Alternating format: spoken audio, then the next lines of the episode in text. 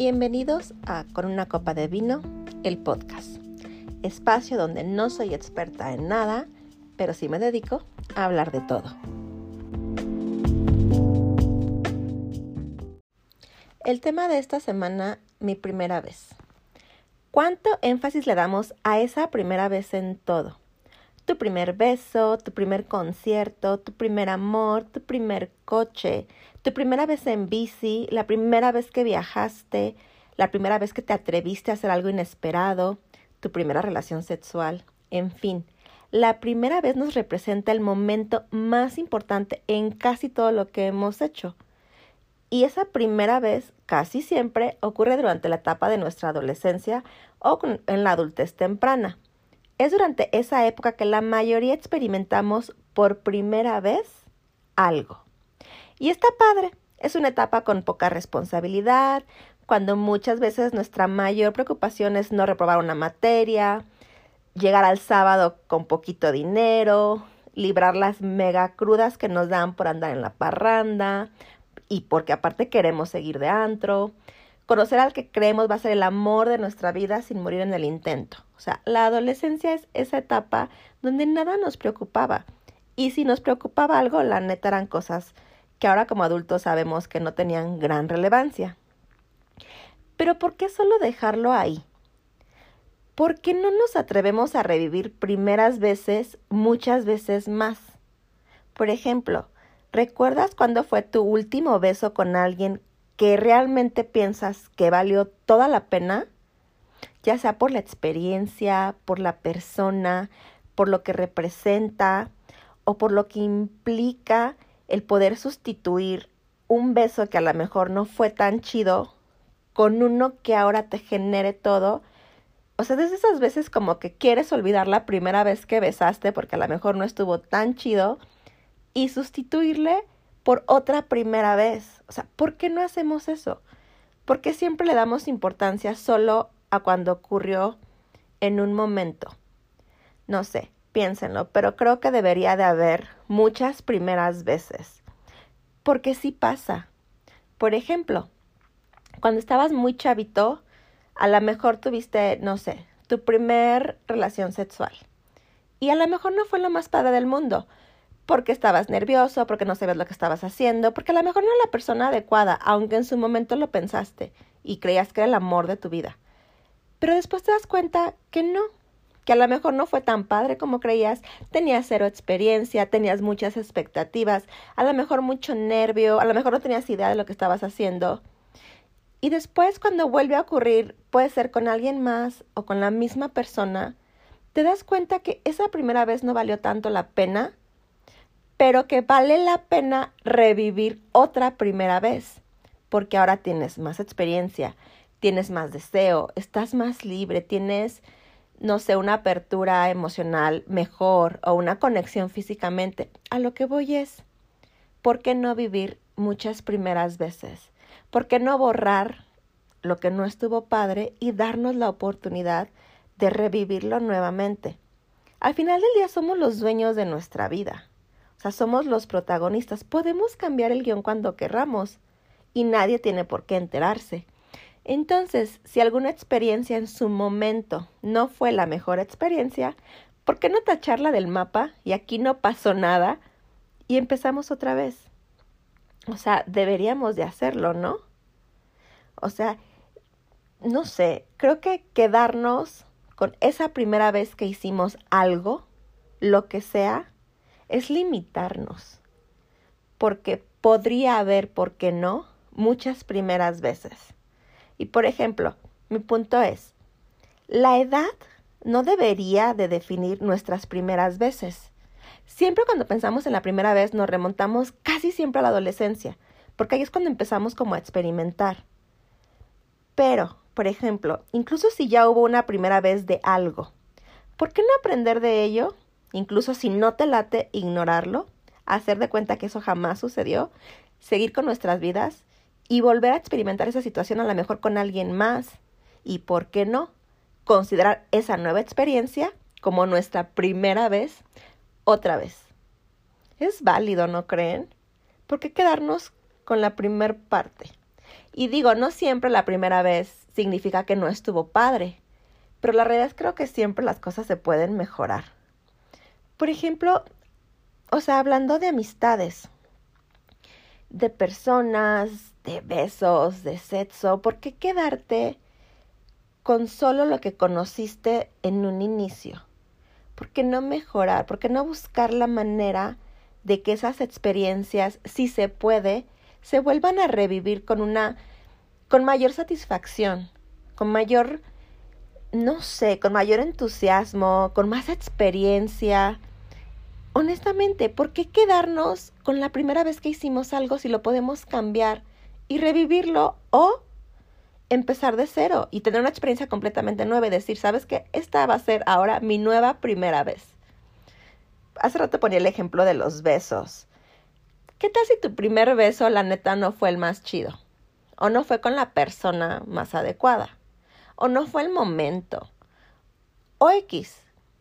¿Por qué no, después de que vuelves a besar a otra persona, decir, para mí esta será mi nueva primera vez?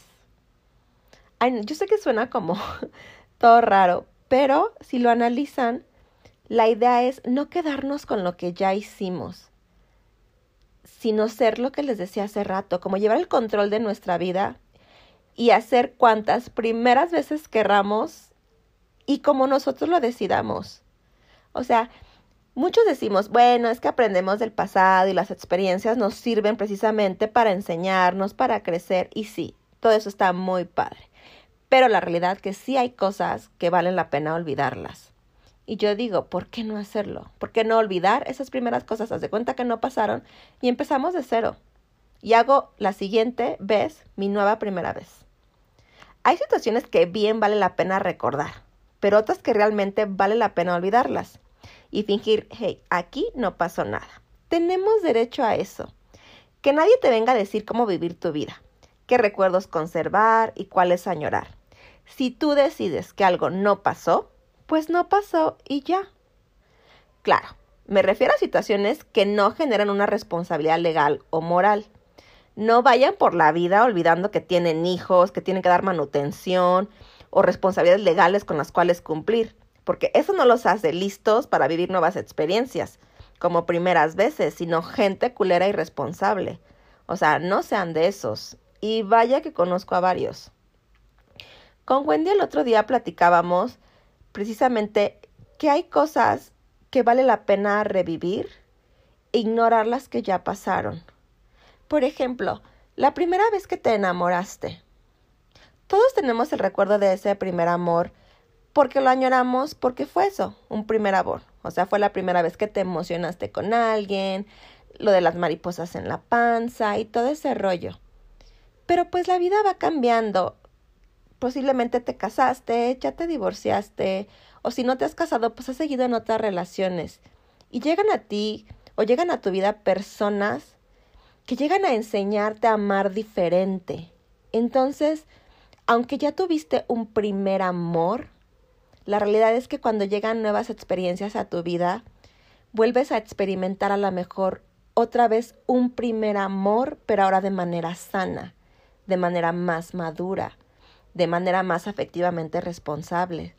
Entonces creo que si lo pensamos, en realidad todas son primeras veces, porque todas las experiencias nos permiten crecer, nos permiten ver las cosas desde otro ángulo. Y eso siento que está padre, que no deberíamos de quedarnos con algo que ya pasó.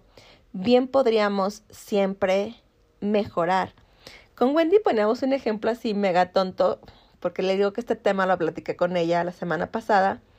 Incluso decíamos, estábamos hablando de la depilación, este, con cera, o sea, no me, no, no me pregunten por qué llegamos a ese tema, pero llegamos a la depilación de las partes íntimas con cera. Fue lo primero que llegó a nuestra mente. Y dijimos, la bueno, estás acostumbrada a quien te depila, ¿no? De hecho, ese era el ejemplo que poníamos para explicar el tema entre ella y yo. Estás acostumbrada a alguien que ya sabe cómo hacer su trabajo contigo. De repente, por azares del destino, cambias de salón de belleza por X razón, o sea, hubo un cambio, ¿no? Y vas a la con a este otro nuevo salón y la experiencia es totalmente diferente, incluso mega dolorosa. Entonces con Wendy decíamos, quienes están acostumbrados a ir a este segundo salón, tienen la idea de que depilarte con cera es bien doloroso, es bien incómodo, que la cera es bien, este, lastima demasiado, incluso que quema y no conocen otra experiencia. O sea, es lo que ellos definen de sí, claro, o sea, depilarte vale la pena, pero te pasa todo y ya es la lista de siete cosas trágicas que te pasan. Porque eso ocurre en ese salón. Con Wendy, como ya teníamos la experiencia del salón anterior, donde nada de eso pasaba, o sea, no había dolor, la cera era muy amigable, la chava era muy experta en lo que hacía, te hace sentir muy cómoda, decíamos, claro, nosotros tenemos un punto de comparación, ya conocimos un salón con cero dolor y está el otro, cosa totalmente lo opuesto, pero quien solamente ha ido al segundo no conoce otra cosa. Y para nosotras es como, uta, esta para mí fue mi primera vez horripilante porque esta experiencia yo ya la he vivido diferente. Entonces les digo que el ejemplo está medio, no sé por qué acabamos hablando de ser en partes íntimas, pero es la realidad, o sea, así lo que estés haciendo o lo que estés viviendo, creas que ya lo viviste antes, siempre se vive diferente. Hay una frase de este, de C.S. Lewis, que creo que está en, viene en el libro de El león, la bruja y el ropero, y dice algo así como, las cosas nunca pasan de la misma manera, querida. Y es la realidad, o sea, puedes estar viviendo la misma experiencia, el mismo proceso o una situación similar, pero la realidad es que las cosas nunca pasan dos veces de la misma manera. La frase completa es así. Las cosas nunca pasan dos veces de la misma manera, querida. Y eso es verdad. O sea, lo repito, la experiencia puede ser la misma, pero nunca va a pasar igual. Siempre va a haber algo que la modifique, que la haga mejor, que la haga peor, que lo haga más cómoda, que lo haga más seguro o por el contrario, que sea la experiencia más horrible que te ha pasado. Entonces, si lo analizamos, no hay una primera vez, hay muchas primeras veces y deberíamos de quedarnos con eso. Yo, por ejemplo, los retos de los últimos meses para mí, o sea, en mi proceso muy personal, ha sido experimentar cosas nuevas.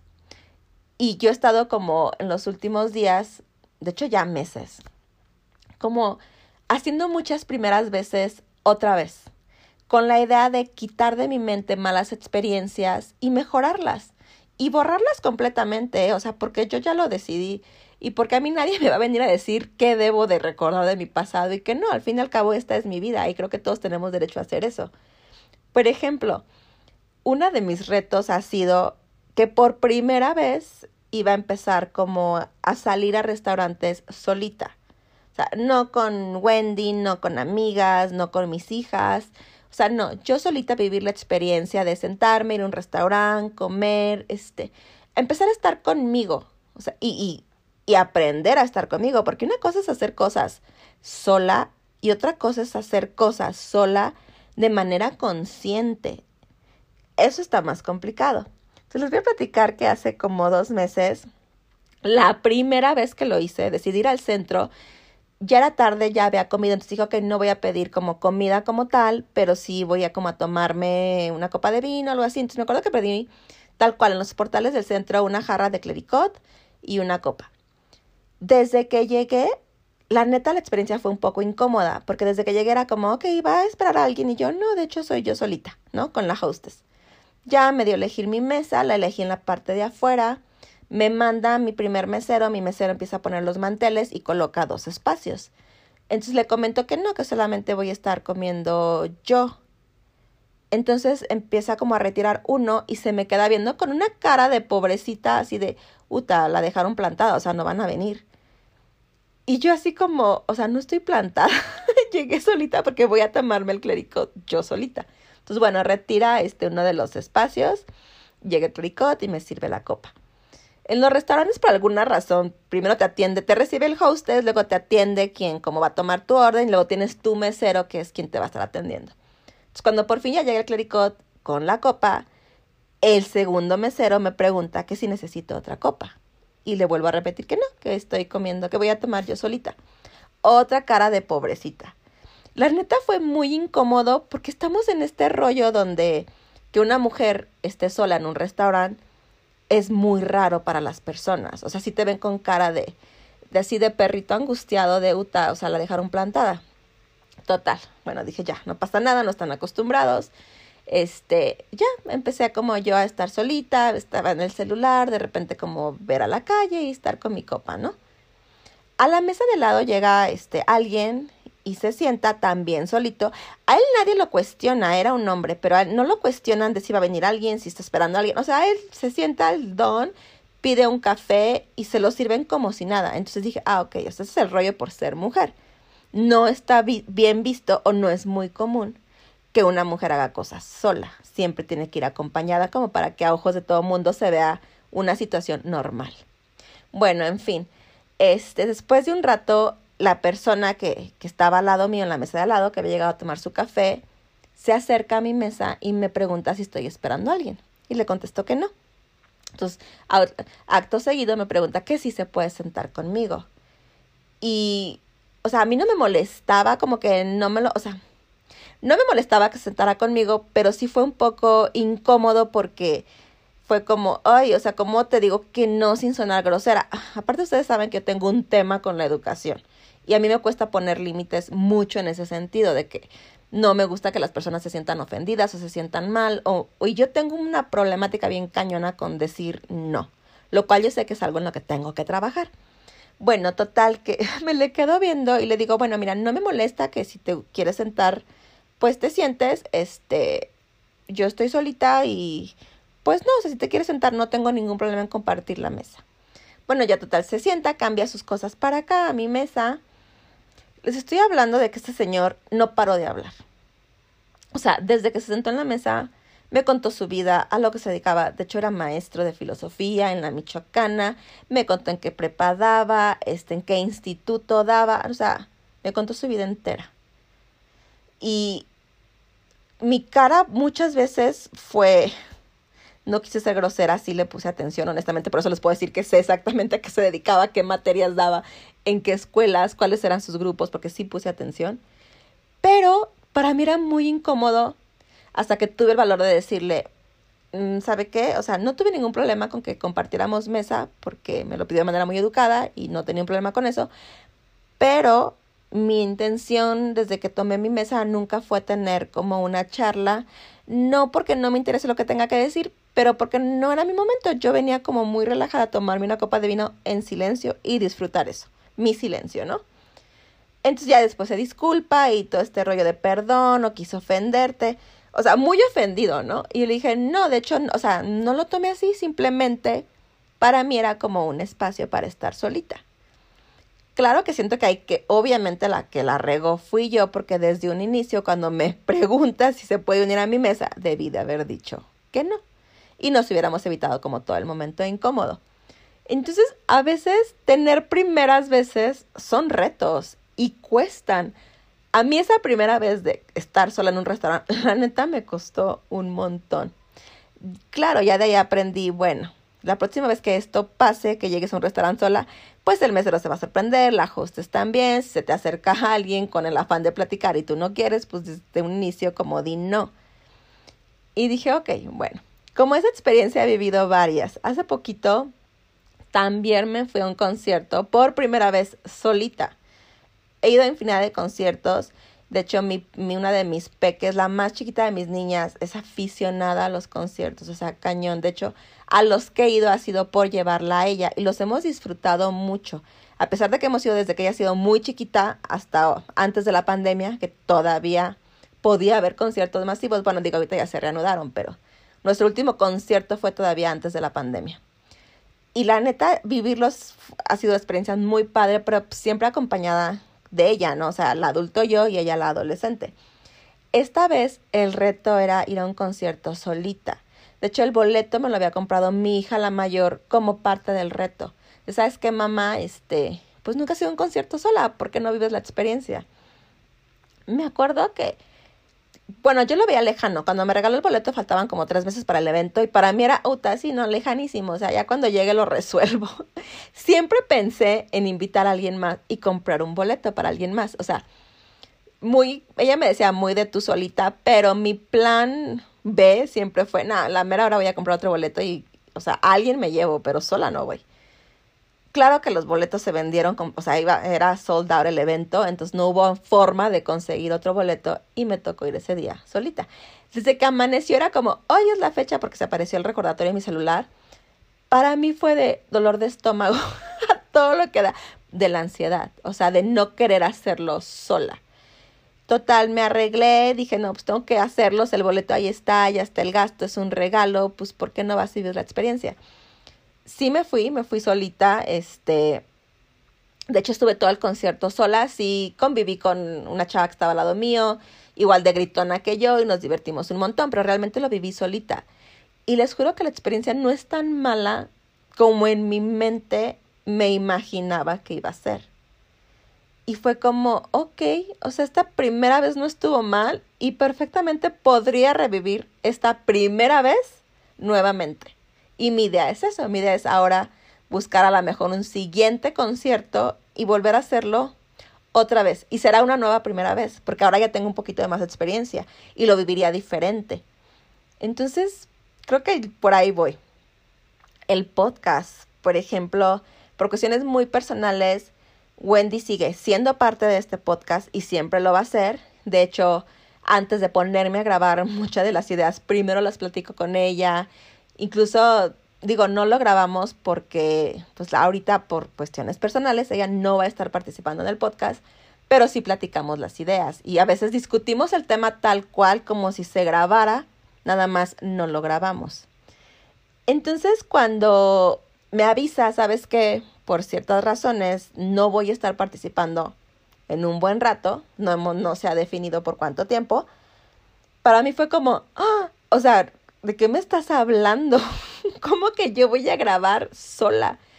Que ya lo he hecho antes, porque sí creo que tengo dos o tres podcasts donde lo he hecho yo sola, pero para mí sigue siendo, o sea, agarrar el micrófono y hacerlo sola, sigue siendo una primera vez cada que lo hago porque el reto es el mismo, no te trabes, ten congruencia, te vas a oír bien rara, este, uta madre, ya se me olvidó lo que iba a decir. Entonces, este podcast y grabarlo sola ha sido una primera vez cada semana.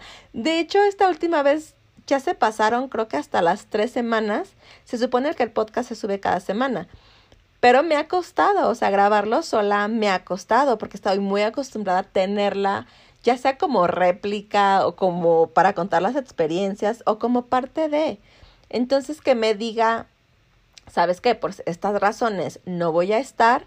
Para mí fue como el shock total.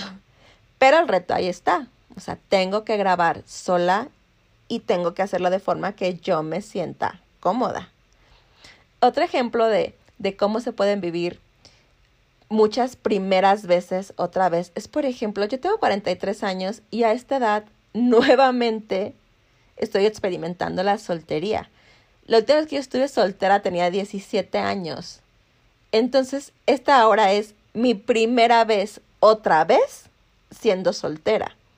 Y claro que es una nueva primera vez porque lo estoy viviendo diferente. Porque a los 17 no tenía la visión que tengo ahorita a los 17 ni siquiera mi plan de vida era el que tengo ahorita. Mis necesidades eran muy diferentes. O sea, a los 17 era otro rollo. Entonces, aunque muchos pueden decir, ay, claro, pero pues soltera ya estuviste. Pues sí, pero esta es una nueva primera vez, porque nunca había estado soltera a los 43. Entonces es una nueva experiencia. Y claro que cambia, y claro que es muy diferente a como lo viví hace muchos años. Entonces, Creo que es importante eso, entender que en esta vida todo lo que hagamos puede ser otra vez una nueva primera vez. Y no está mal. Por el contrario, sí deberíamos de darnos la oportunidad de revivir todo de manera diferente. porque lo vuelvo a repetir, al final del día, esta es nuestra vida. O sea, si hay una etapa de tu vida que por la razón que tú quieras ya no quieres recordar, no la recuerdes. No es necesario. O sea, escribe tu vida como la quieras escribir, quítale lo que le quieres quitar, no cuentes lo que no quieres contar, no tomes como experiencia lo que no quieres tomar como experiencia y vive libre. Vive a tu manera y haz que cada una de las cosas que hagas sea una primera vez. ¿Por qué no? O sea, si así lo decidimos, pues así hagámoslo. Al final del día, no tenemos por qué rendirle cuentas a nadie sobre nuestra felicidad o sobre las cosas que nos hacen feliz. Sí, tenemos que ser responsables, yo lo decía hace rato. Digo, vivimos en sociedad y sobre todo vivimos en familia. Entonces, claro que tenemos que ser responsables con los que tenemos a nuestro alrededor. Pero nunca a costa de nosotros mismos.